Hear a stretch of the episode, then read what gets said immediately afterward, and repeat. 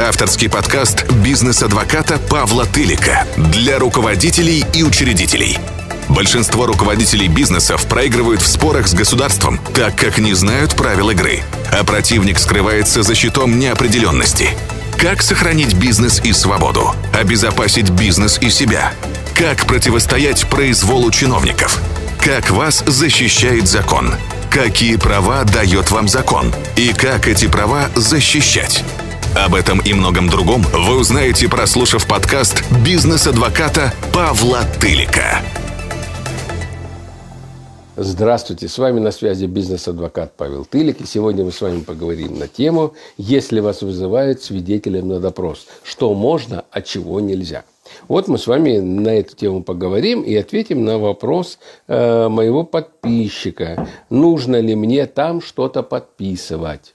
Может быть, просто отказаться от подписи. Ну, во-первых, еще раз я говорю, да, что на все э, походы э, в органы внутренних дел рекомендую всегда ходить с адвокатом. Другого выбора нет, да, потому что вы можете не понимать, да, зачем вас вызвали, хоть и написано Хотя там и будет написано, что в качестве свидетеля, но никто не знает. Сегодня вы свидетель, а завтра глядишь и так сказать, подсудимый. Поэтому а, относитесь к этому внимательно.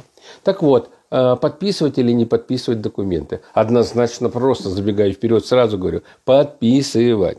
Другое дело, если вы, допустим, откажетесь от подписи, да, Э, документа, ну, своего допроса в качестве свидетеля, то дальше следователь напишет, что от подписи отказался. Все, и, так сказать, и поставит только свою подпись, а вы свободны. Что будет дальше? А дальше он сделает документ, э, может сделать документ таким, э, каким он, он его хочет видеть, а не то, каким э, его хотите видеть вы. Поэтому, ну, вот сами решайте и определяйтесь. Приведу практический пример, да. Э, гражданин ехал, так сказать, по трассе, его остановили и за нарушение правил дорожного движения стали составлять протокол. Гражданин был категорически с этим не согласен. Но от подписи отказался. И в протоколе э, ГИБДДшники написали, от подписи отказался. И дальше, когда его пришлось защищать свои интересы в суде, судья смотрит на этот протокол и говорит, так вы же вот тут от подписи отказались. Да, я отказался, потому что там было не так. И судья ему дальше задает вопрос, так было не так. А чего же вы не написали в протоколе, что было не так?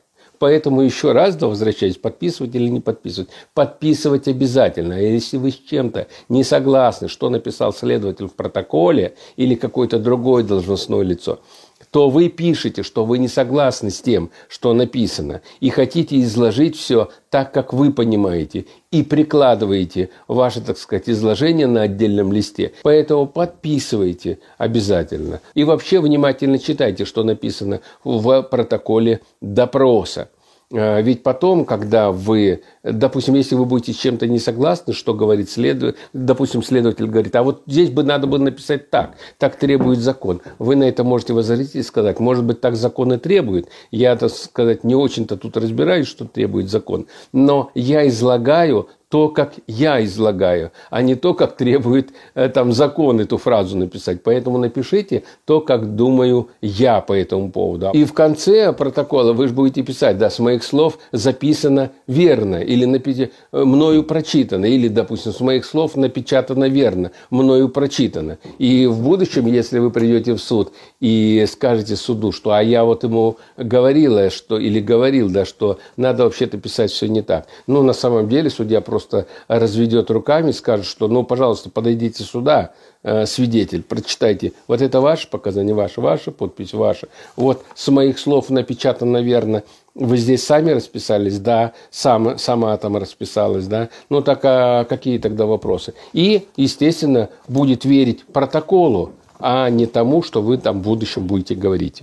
Поэтому обязательно в протоколе расписываемся, обязательно реагируем на все действия следователя и смотрим, действительно ли вы что-то там так или не так, да, давали показания, делаем вовремя замечания. Ну и, естественно, с вами должен быть адвокат, который вовремя вам все э, так сказать, подскажет. На этом у меня все. Всем удачи и пока. С вами на связи был бизнес-адвокат Павел Тылик.